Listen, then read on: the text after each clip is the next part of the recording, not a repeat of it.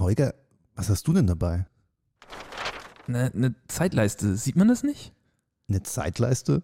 Holger, Podcasts sind zum Hören da, nicht zum Gucken. Gerade du solltest das wissen. Ja gut, hast du auch wieder recht. Und äh, in einem auditiven Medium startet man normalerweise mit einem Intro, ne? Intro? Haben wir da schon eins? ich habe jetzt ein paar Stunden mit GarageBand verbracht. Ich spiele es einfach mal ab.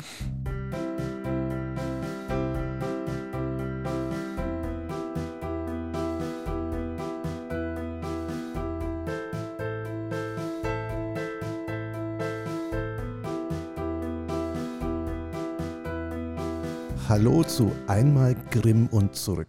Ich bin Michael Ott und mir gegenüber sitzt mein lieber Kollege Holger Kahle. Hallo auch von mir. Ähm, ja, Zeitleiste, Intro, einmal Grimm und zurück. Äh, man hat schon eine ganze Menge Stichworte jetzt gerade bekommen. Was machen wir hier eigentlich, Michael? Ziemlich gute Frage. Also das Mikro vor mir deutet auf einen Podcast hin. So viel kann man, glaube ich, schon mal verraten. Und das Intro klingt nach einer ziemlich gechillten Atmosphäre. Ich äh, muss, muss ja einmal Annika zitieren, die sagt, das klingt so öffentlich-rechtlich. das ist gut, das ist gut. Wir wollen seriös sein, oder? Und genau. gechillt. Seriös und gechillt. Das finde ich eine sehr schöne Kombination für einen Podcast. Aber was machen wir inhaltlich? Also einmal so. Grimm und zurück zurück ist ja schon mal ein, irgendwie ein harter Satz, sag ich mal. Da, da weiß man ja eigentlich schon so ein bisschen was vielleicht. Würde ich auch sagen. Also wir gehen einmal in der Zeit zurück bis zu den Brüdern Grimm und dann würde ich sagen, arbeiten wir uns so Stück für Stück wieder zur Gegenwart vor. Also eben einmal Grimm und zurück. Genau, und Grimm an dieser Stelle, ähm, für all diejenigen, die da draußen dieses vielleicht nicht unbedingt wissen, die Gebrüder Grimm gibt es natürlich als Märchenonkel, das kennt man schon ganz gut. Für uns haben sie aber hier eine andere Bedeutung im Podcast. Richtig, weil die Brüder Grimm sind so ein bisschen, ja, so die klassischen Gründerväter der Germanistik. Zumindest hat man sich das immer so gerne so erzählt. Also das ist sozusagen, kannst du auf deine Zeitleiste nochmal gucken, wo die dann sozusagen da stehen. Das ist sozusagen so das so ein Punkt, wo man ansetzen kann, wenn man die Geschichte der Germanistik beginnt. Ja, da sehe ich hier Mitte 19. Jahrhundert. Gut, dann könnten wir sagen, wir fangen Mitte 19. Jahrhundert an. Oder sind wir wie gute alte Historiker und sagen, wo kommt das denn eigentlich her? Das ist eine, eine, eine gute Frage. Ich, müssen wir deine Zeitleiste nochmal so ein bisschen genauer anschauen. Ich würde sagen, vielleicht fangen wir eher so, so französische Revolution, napoleonische Kriege und dann vielleicht auch so ein bisschen beim, beim jungen Jakob Grimm, wie er an der, in der alten Unistadt in Marburg studiert, bei seinem Professor Savigny. Und vielleicht können wir da so ein bisschen erzählen, was da so los war und wie er sich so langsam ja für komische Sachen interessiert, nämlich für mittelalterliche Sprache und Literatur. Ja, und ich meine, für diejenigen, die mal eine Literaturgeschichte in der Hand hatten, die wissen ja auch, dass äh, in dieser Zeit Mittelalter irgendwie wieder ziemlich en vogue ist, gerade in der Romantik. Und das ist ein Punkt, vielleicht können wir da ganz gut ansetzen, dass mit dem Punkt starten. Wir haben uns aber überlegt, wir wollen in dieser Folge erst einmal nochmal so ganz grundsätzlich darüber sprechen, was wir hier eigentlich vorhaben, um dann vielleicht in der nächsten Folge mal uns auf der Zeitleiste, sage ich einmal, zurückzubewegen. Und dann, glaube ich, ist der Punkt in der französischen Revolution mit Frankreich zu beginnen, vielleicht gar kein schlechter. Das stimmt, das stimmt. Ich glaube, da, da könnten wir tatsächlich beim nächsten Mal dann gut ansetzen. Aber wir müssen, glaube ich, vor allem auch nochmal klären, warum eigentlich? Also warum sollte man sich überhaupt mit der Geschichte der Germanistik beschäftigen? Ja, das ist eine gute Frage. Ich erinnere mich, dass bei mir damals die Vorlesung im Grundkurs noch mit einem, ich sag mal, mit einer Anekdote eigentlich begann. Übrigens, es gab da mal die Gebrüder Grimm und die haben nicht nur Märchen gemacht. Und das war es dann eigentlich auch schon im Großen und Ganzen zur Fachgeschichte, was ich bis dahin gehört habe. Und bei mir war es immer so ein Interesse, wo ich gedacht habe, das würde ich gerne mal mich da näher mit beschäftigen. Vielleicht kommt da auch der Historiker in mir durch,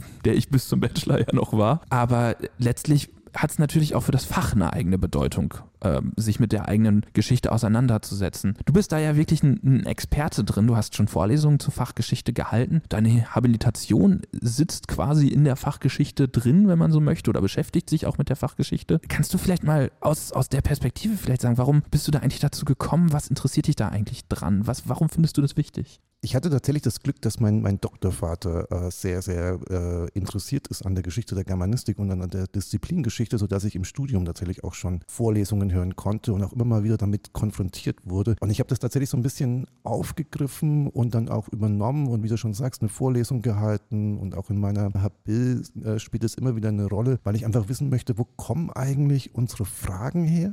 Ähm, wie haben sich eigentlich unsere Methoden entwickelt, unsere Theorien entwickelt? Wann kam etwas was Neues dazu. Und dann halt auch immer die Frage von heute aus gesehen, okay, welche Fragen sind noch relevant?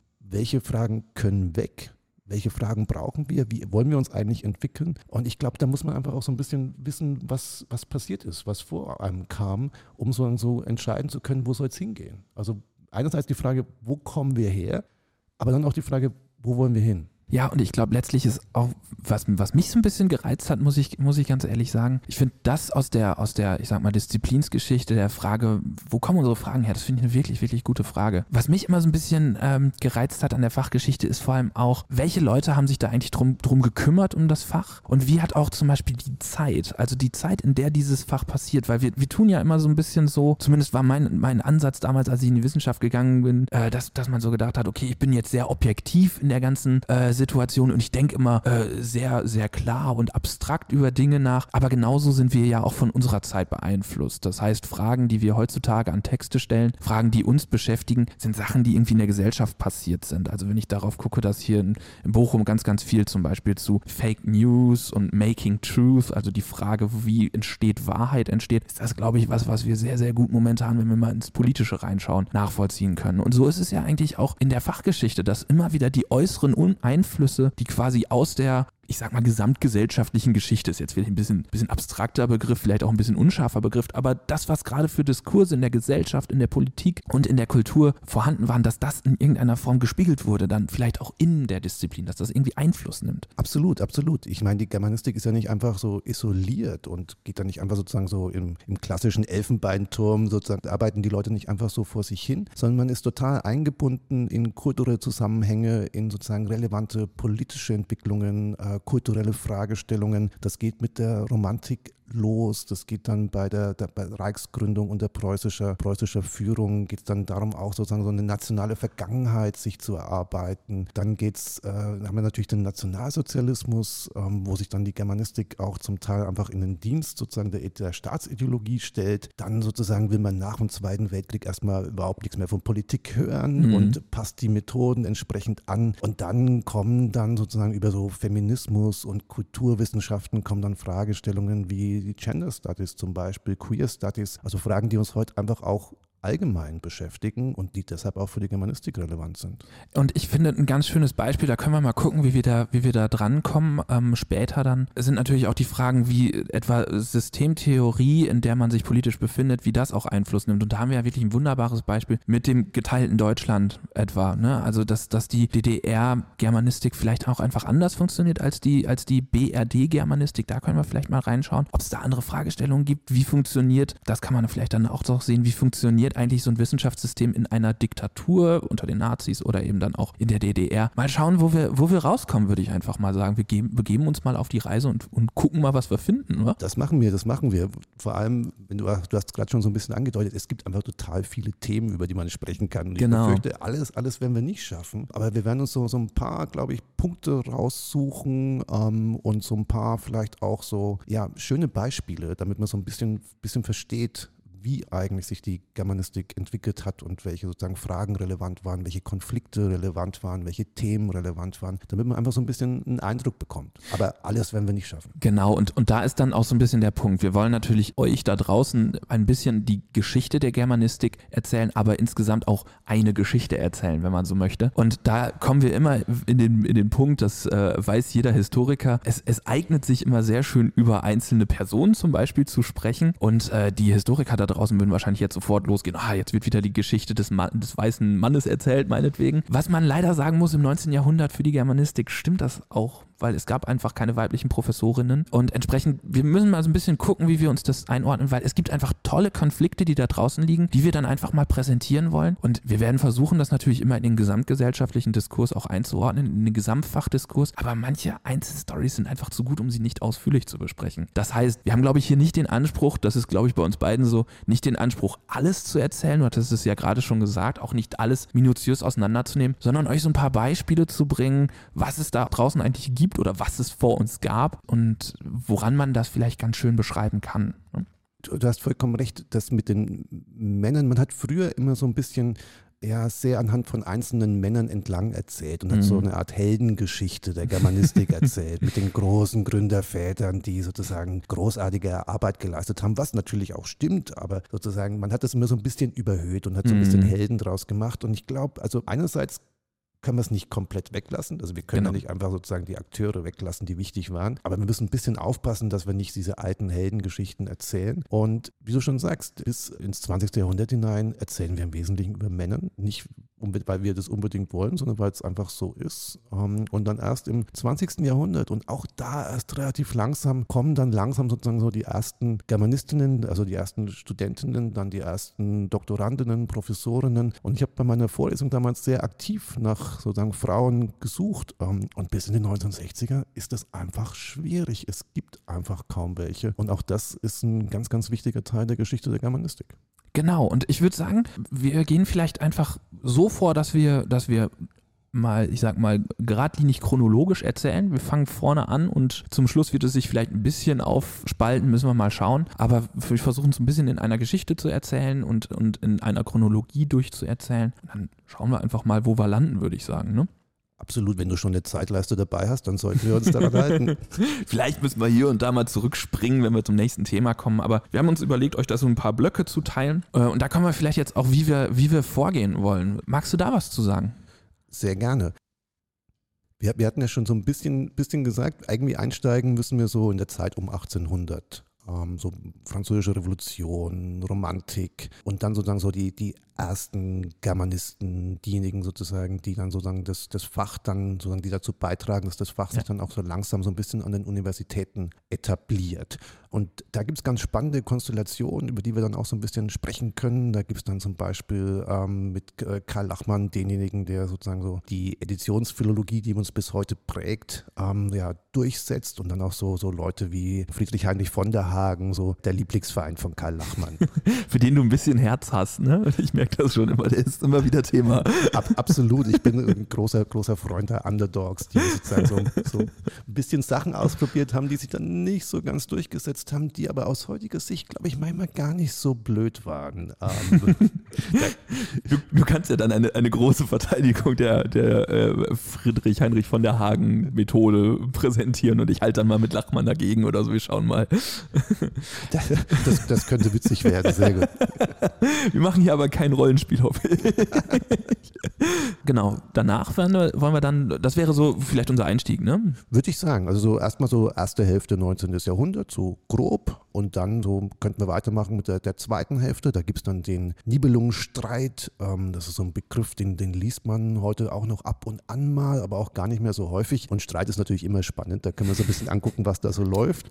Ähm, und ich weiß nicht, haben wir schon gesagt, dass die, dass die Germanistik äh, im 19. Jahrhundert im Wesentlichen eine Medievistik ist? Haben wir noch gar nicht. Das ist, eine, das ist vielleicht ein Punkt, den wir jetzt mal sehr stark machen müssen, denn im 19. Jahrhundert zeigt sich das wirklich so wunderbar. Und vielleicht ist das auch der Grund, warum vor allem die germanistische Medievistik sehr, sehr häufig in die Fachgeschichte oder germanistische Medievistinnen und Medievisten sehr häufig zurück in der Fachgeschichte gucken, weil sie im Wesentlichen eine, auch eine Geschichte ihres Fachs erzählen, denn Goethe-Studien und so weiter gab es zu dieser Zeit schlicht und ergreifend noch nicht. Das kam ein bisschen später. Die Linguistik hat sich sowieso erst viel später gebildet. Und ähm, die Fachdidaktik erst recht. In, insofern startet Germanistik quasi als Medievistik. Und das ist für uns beide vielleicht dann auch so ein bisschen der Punkt. Wir sind beide Medievisten und dann hat man immer so eine gewisse Brille auf, vielleicht. Und deswegen werden wir wahrscheinlich, wir versuchen natürlich die Geschichte der Gesamtgermanistik, ich sag mal, aus medievistischer Perspektive zu beschreiben. Vielleicht könnte man so ganz gut sagen, oder? Genau, wir können aus unserer Haut ja irgendwie nicht raus und haben, haben so unsere die Bereiche, wo wir uns richtig gut auskennen. Und äh, natürlich habe auch ich so Bereiche, wo ich mich nicht so gut auskenne,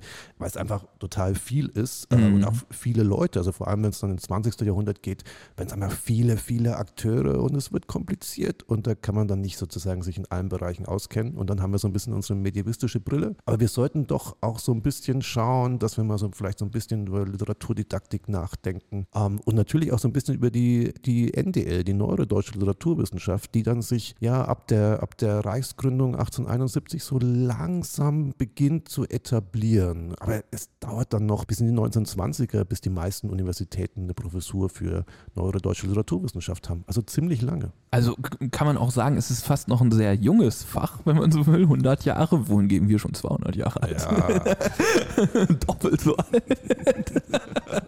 Nein, ich übertreibe natürlich. Aber ähm, vielleicht wäre das dann so ein bisschen der Punkt, dass man dann im Anschluss vielleicht mal so ein bisschen guckt, was passiert denn eigentlich so von der Kaiserreichsgründung bis in die Weimarer Klassik hinein, vielleicht so bis in die, in die Zeit vor dem Nationalsozialismus Nationalsozialismus, wie entwickelt sich da, weil du, du gerade schon sagtest, dann etabliert sich so langsam ein, ein Nebenprogramm, ich will es nicht mal Gegenprogramm nennen in der Germanistik, das neben der Medievistik steht und, und dass wir da mal so einen kleinen Blick reinwerfen, was, was sind da eigentlich Akteure, was sind da Diskussionen, wie kommt es eigentlich dazu, dass, dass auch so eine ähm, Philologie sich dann äh, begründet und ähm, dass, dass wir da mal so ein bisschen dran gehen. Oh, Philologie, du sprichst ein großes Wort gelassen aus. da, da, da, können wir auch noch ein bisschen, bisschen drüber nachdenken, wie das mit dieser Philologie ist und äh, wie dann langsam so um 1900 sowas kommt wie die Geistesgeschichte. Mhm. Und dann müssen wir befürchte ich, auch so ein bisschen in den Nationalsozialismus rein und dann auch natürlich ja in die, in die Nachkriegszeit und das, was man dann so ja Textimmanenz nennt, so methodisch und auch da uns ein bisschen anschauen, was da passiert. Und ich glaube, da kann man dann einen ganz guten Punkt machen, wenn wir, wenn wir uns mit dem Nationalsozialismus beschäftigt haben und dann im Anschluss mit der Zeit danach und der Werkimmanenz, dass man dann vielleicht mal schaut, wie läuft dann eigentlich auch Aufarbeitung? Was ändert sich? 68 ist ja immer so ein ganz großes Thema, wenn, wenn man über Aufarbeitung des Nationalsozialismus spricht, weil da einfach großartig was ist und ihr alle wisst, es sind Studenten oder Studierendenproteste in der 68 68er-Bewegung, die ganz krass ähm, agieren. Und das ist natürlich auch etwas, was auf das Fach Rückbezug nimmt, wenn man so möchte. Und vielleicht können wir da dann einfach mal schauen, was passiert denn eigentlich dann auch in der 68er Bewegung und was setzt die dann vielleicht nochmal für neue Akzente, was dann natürlich wieder aber auch eher ein, ein westdeutsches Phänomen ist, sage ich mal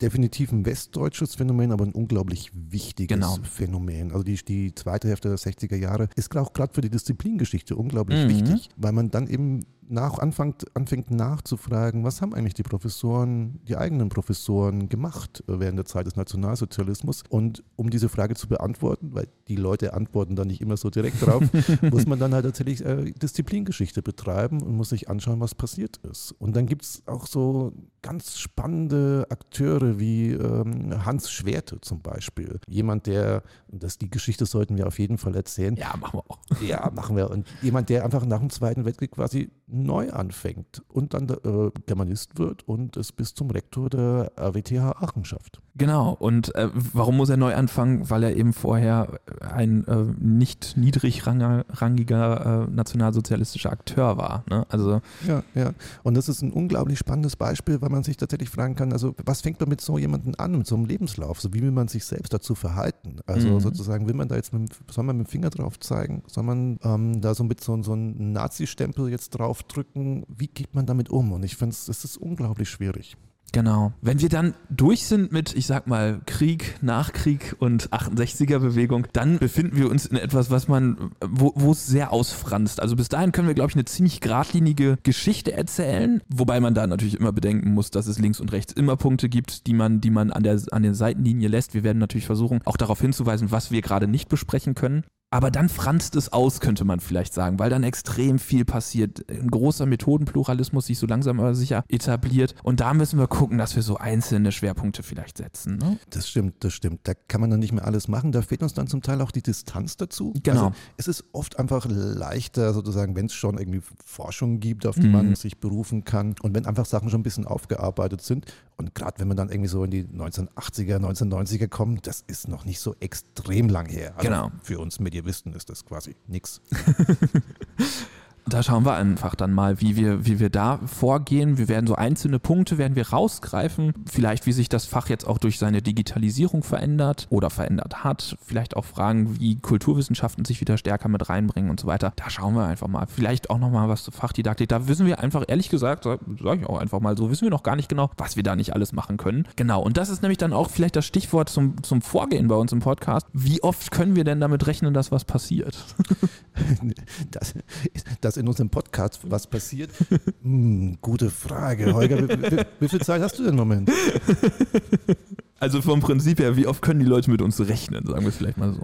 Ich, ich würde sagen, so, wir müssen ja auch so ein bisschen was vorbereiten für, genau. also so und dann so alle vier Wochen? Genau, finde ich eine schöne Sache. Alle vier Wochen werden wir dann in diesem schönen Freitag 17 Uhr Slot kommen und euch ins Wochenende begleiten. Was für uns noch eine ganz zentrale Frage ist, wir haben ja jetzt gerade mal so ganz grob skizziert, was wir so vorhaben. Haben schon so ein paar Namen auch mit, mit rausge, äh, rausgehauen, mit wem wir uns beschäftigen wollen und äh, in welche Richtung es so gehen soll. Wenn ihr da draußen Interesse habt und vielleicht Punkte habt, wo ihr sagt, das und das ist mir mal irgendwie über den Weg gelaufen, da wollte ich mich immer schon mal mit beschäftigen, bin ich nicht zugekommen, dann schreibt uns einfach. Ihr findet uns ganz normal bei Instagram, bei Twitter. Ihr könnt uns auch einfach eine Mail schreiben an pergamentummikrofon.rupp.de. Wir lassen es unter dem Dach von Pergament und Mikrofon weiterlaufen, wie es die Coffee Talks auch gemacht haben, wie es von Mern und Mägden, Stiftung Heldentest und Mediwatt machen. Und ähm, da erreicht ihr uns ganz einfach, falls ihr irgendwelche Punkte noch habt, wo ihr sagt, wisst ihr was, über den Forscher bin ich mal gestolpert, könnt ihr zu dem mal was erzählen.